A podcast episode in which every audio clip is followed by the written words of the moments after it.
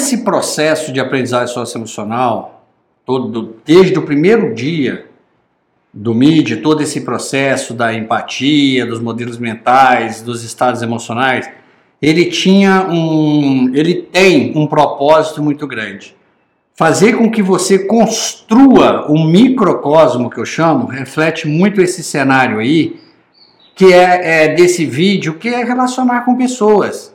É você criar em volta uh, uma proteção. A matriz de valor, eu costumo dizer que a matriz de valor é a atmosfera que protege esse microcosmo quem vai entrar, quem não vai entrar, o tipos de relações humanas. Então, nós vamos construir agora, é, para encerrar, a sua matriz de relações humanas. É o último passo que eu faço no, no MID antes de você ir para o avançado, é como você se relaciona com pessoas. O que, que é aprendizagem socioemocional? Como eu posso ter uma vida social, né? como usar o emocional a como eu aprendo a usar o emocional para ter uma vida social equilibrada, harmônica, honesta, baseada em valores. É isso que chama é a tradução da aprendizagem socioemocional. Bom, a primeira coisa que você tem que entender é que existem tipos de relações humanas. Então você vai ter que identificar, é, e aí tem que ser nome a nome, você tem que ter muito critério dentro do seu casulo criativo, quem hoje está no seu microcosmo. Tem gente que está é só mudar o tipo de relação. Tem pessoas que precisam ser afastadas, tem pessoas que você vai se aproximar mais. Mas existe as primeiras, a que a chama de relações afetuosas, né? Afetuosa, você repara que é uma relação, você vai, dentro da matriz de relações humanas, ela está aí, você vai imprimir em branco, você vai colocar os nomes de acordo com o que eu vou te explicar. Por que, que ela tem duas setas? Porque ela é uma relação de troca. Então, por exemplo, não tem como. Se você é, tem um companheiro, se você tem um cônjuge, você é a relação afetuosa. Não quer dizer que ela é verde. A, a relação afetuosa verde é a que está no nível elevadíssimo de, de aprendizagem socioemocional. Você tem uma relação afetuosa amarela que você já tem que acender um. um, um, um é, é, é um sinal amarelo mesmo. Olha, nessa linha, essa relação tende a romper. E você tem uma relação afetuosa vermelha, que é uma relação a dois que está em muito conflito. Geralmente, quando eu estou ajudando casais, e isso pode ser também uma sociedade, pode ser um amigo, pode ser filhos. Qualquer pessoa que tem uma relação de troca com você, que está no seu microcosmo, é uma relação que tem uma tendência a rompimento. Geralmente por conflitos de modelos mentais e concepção. A segunda relação é uma relação de influência. Ela só te influencia, você não influencia a outra pessoa. Geralmente acontece, nesse caso aqui, é, um, um terapeuta, um coaching, um mentor que você tem, uma pessoa que você costuma buscar opinião, ela te influencia, você não influencia. Agora você tem que tomar cuidado, porque pode ser uma influência positiva, pode ser uma influência que está aí beirando o perigo e pode ser uma influência extremamente nociva. Então, por exemplo, isso aqui acontece muitas vezes na adolescência. A pessoa busca um mentor, busca alguém fora que vai causar uma, uma influência. Então, é, se você, e no meu caso, por exemplo, que trabalho com isso, eu sou um agente influenciador. Então, eu busco, através da minha matriz de valor totalmente lastreada na ética, ser uma influência verde, ser uma influência positiva. Você tem a relação de entrega. A relação de entrega é o contrário. Você está emanando algo, mas não está recebendo nada. Aquela pessoa não influencia em nada a sua vida, mas você influencia dela. Então, você pode estar tendo uma influência positiva na vida dela, uma influência razoável, ou você pode estar destruindo a vida dela. Então, você tem que ter, é a hora da autoconsciência. Então, a relação de entrega. Né? Às vezes, eu posso fazer uma relação de entrega com uma pessoa que eu nunca vi. Né? Então, a, a, a, eu, eu, eu não tenho nenhuma relação de influência. Eu, na verdade, hoje, no atual momento, é, eu, eu, durante o meu período sabático e um tempo depois, eu tive dois grandes mentores, né? Um para o lado da, de, uma parte do MID, da parte mais da, da, parte mais existencial do MID, o outro da parte mais técnica do MID. Eu sempre usei esses dois é, mentores. Aí com o tempo o Mid foi amadurecendo, eu fui me afastando, tal. Hoje nós somos amigos, mas eu não posso dizer mais que são meus mentores. Mas é, hoje eu fa é, é faço mentoria em empresa, faço mentoria para algumas pessoas, então eu estou fazendo, eu, eu, hoje eu exerço influência. Nessa hora eu estou fazendo né, uma, uma, um trabalho de entrega. Ou seja, eu estou exercendo influência, mas não estou recebendo nada em troca. Então, afetuosa é uma relação mútua. Influência é uma pessoa que só te influencia, ela gera uma influência na sua vida. Se ela der um input em você, ela te desestrutura ou não, ou ela te estrutura. E a entrega é você, é o, é o sentido contrário, que influencia a vida dela. Existe a relação satélite. O que é uma relação satélite, Ivan?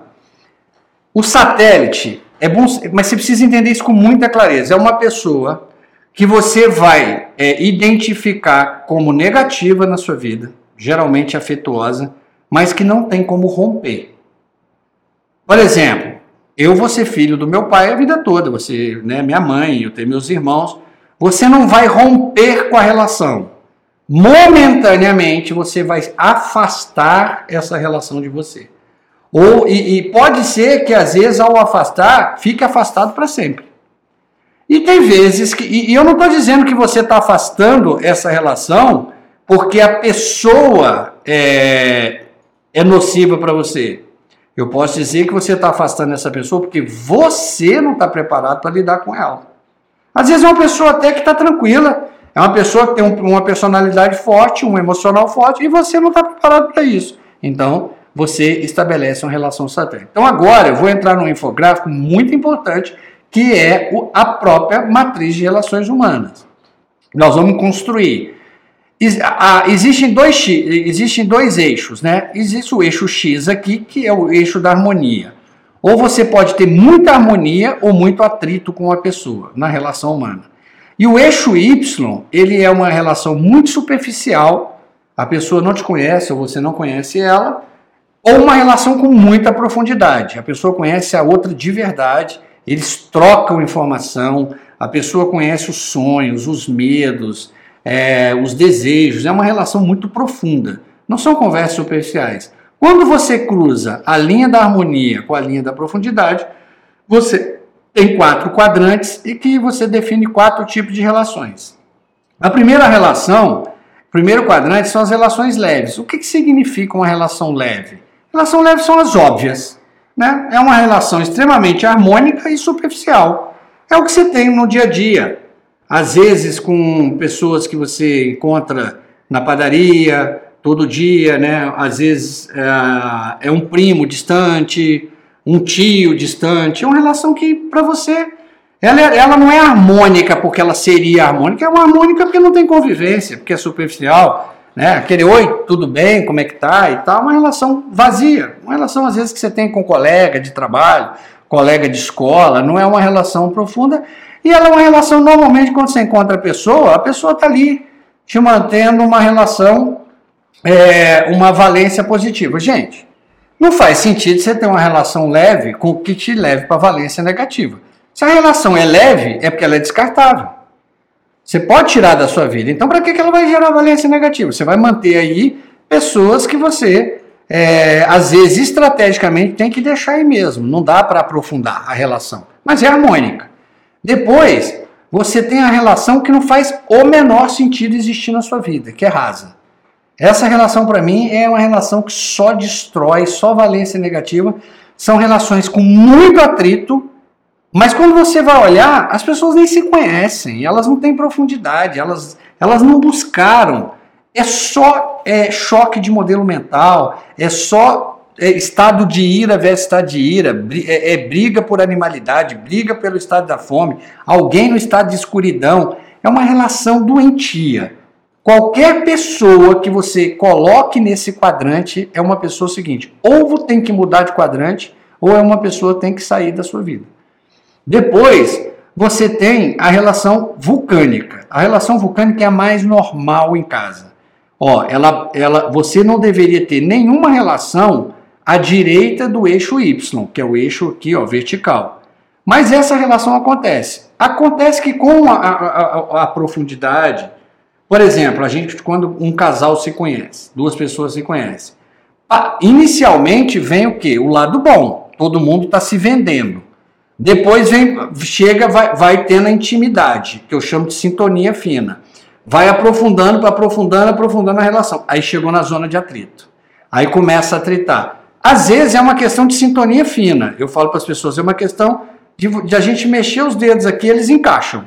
Às vezes são diferenças que são, é, geralmente, quando vai construir a matriz de valor, percebe que são diferenças impossíveis de conviver. Muito comum em choque de geração.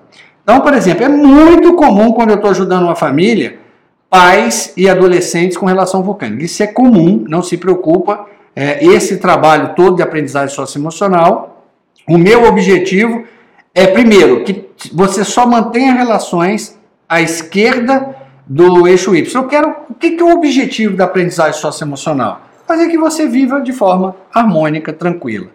Depois, você tem a relação cósmica. A relação cósmica é a relação dos sonhos. Ela é uma relação harmônica, baseada em, em, respeito, em ética, extremamente profunda.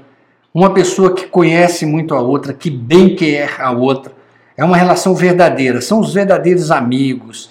É a relação que todos os irmãos deveriam ter. É a relação que pais e filhos, e principalmente cônjuge. Mas é uma relação dos sonhos e precisa de muita aprendizagem socioemocional para chegar nisso aí.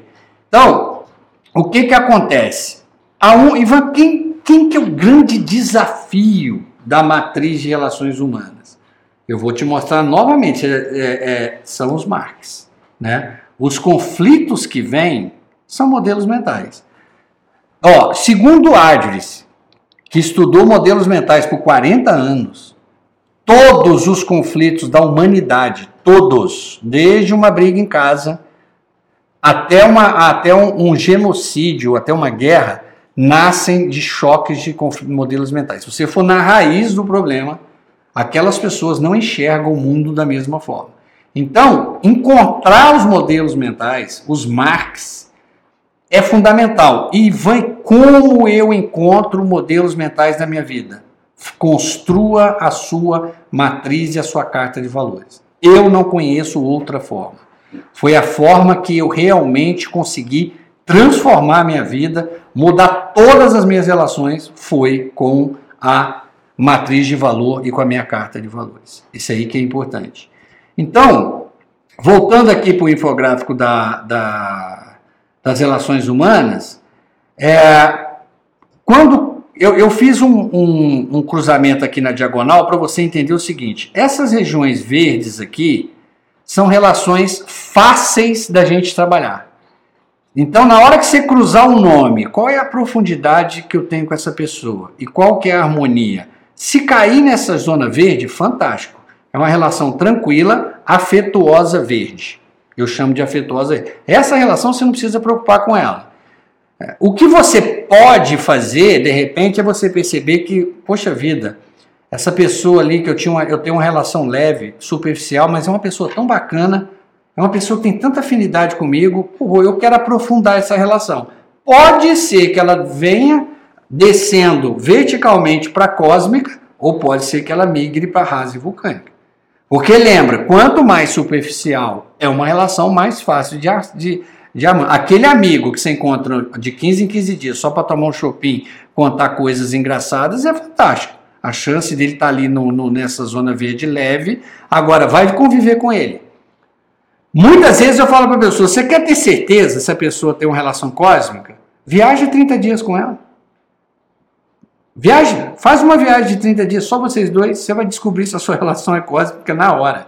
Porque eu te falo, não tem nada né, em 30 dias, meu amigo, viajando junto, todas as verdades. Tá? Aí você começa a ver pessoas que são mais mesquinhas, outras são mais mão abertas, é, tem uma série de coisas. As essa zona vermelha é a zona preocupante. Pessoas que estão ali na relação rasa, você tem que tomar atitude amanhã. Né? Eu, eu, como eu vou tirar essa pessoa desse processo? Não dá. Essa relação é uma relação que te adoece, porque ela só gera valência negativa.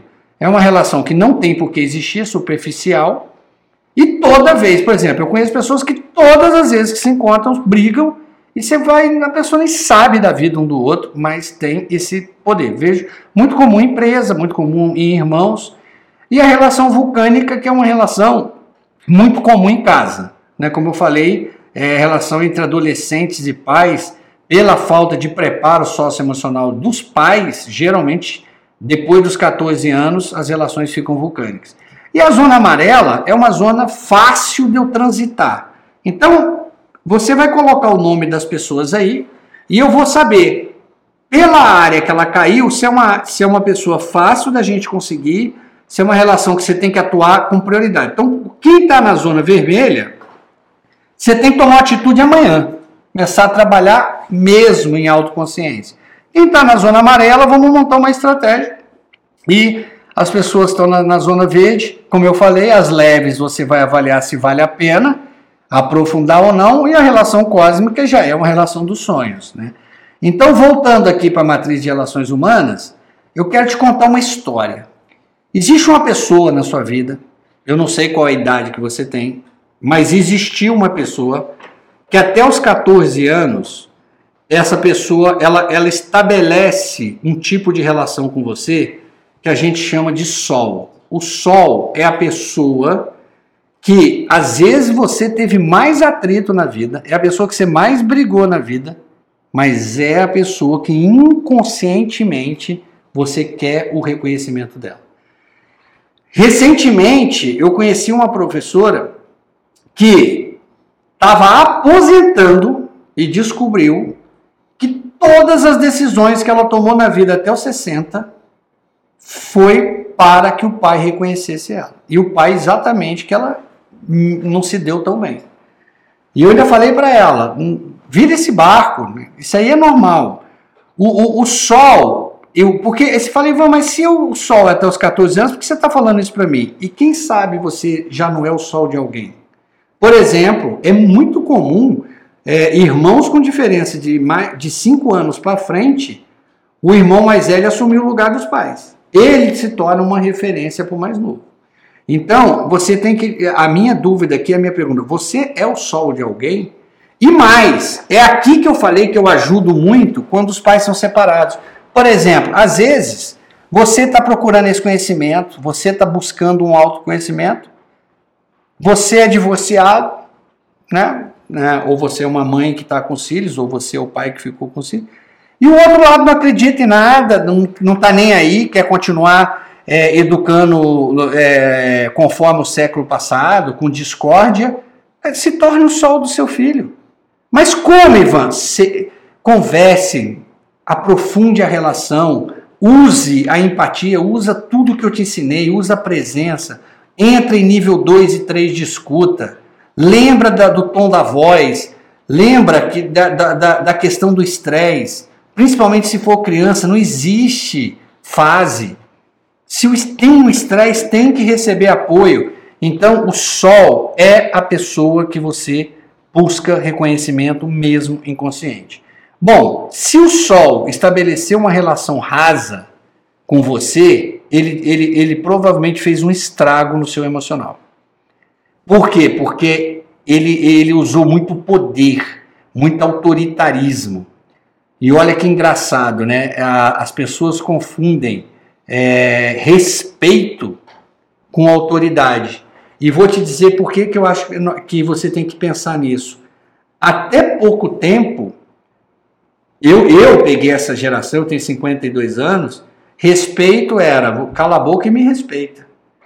Respeito assim, quem, ninguém aqui perguntou sua opinião.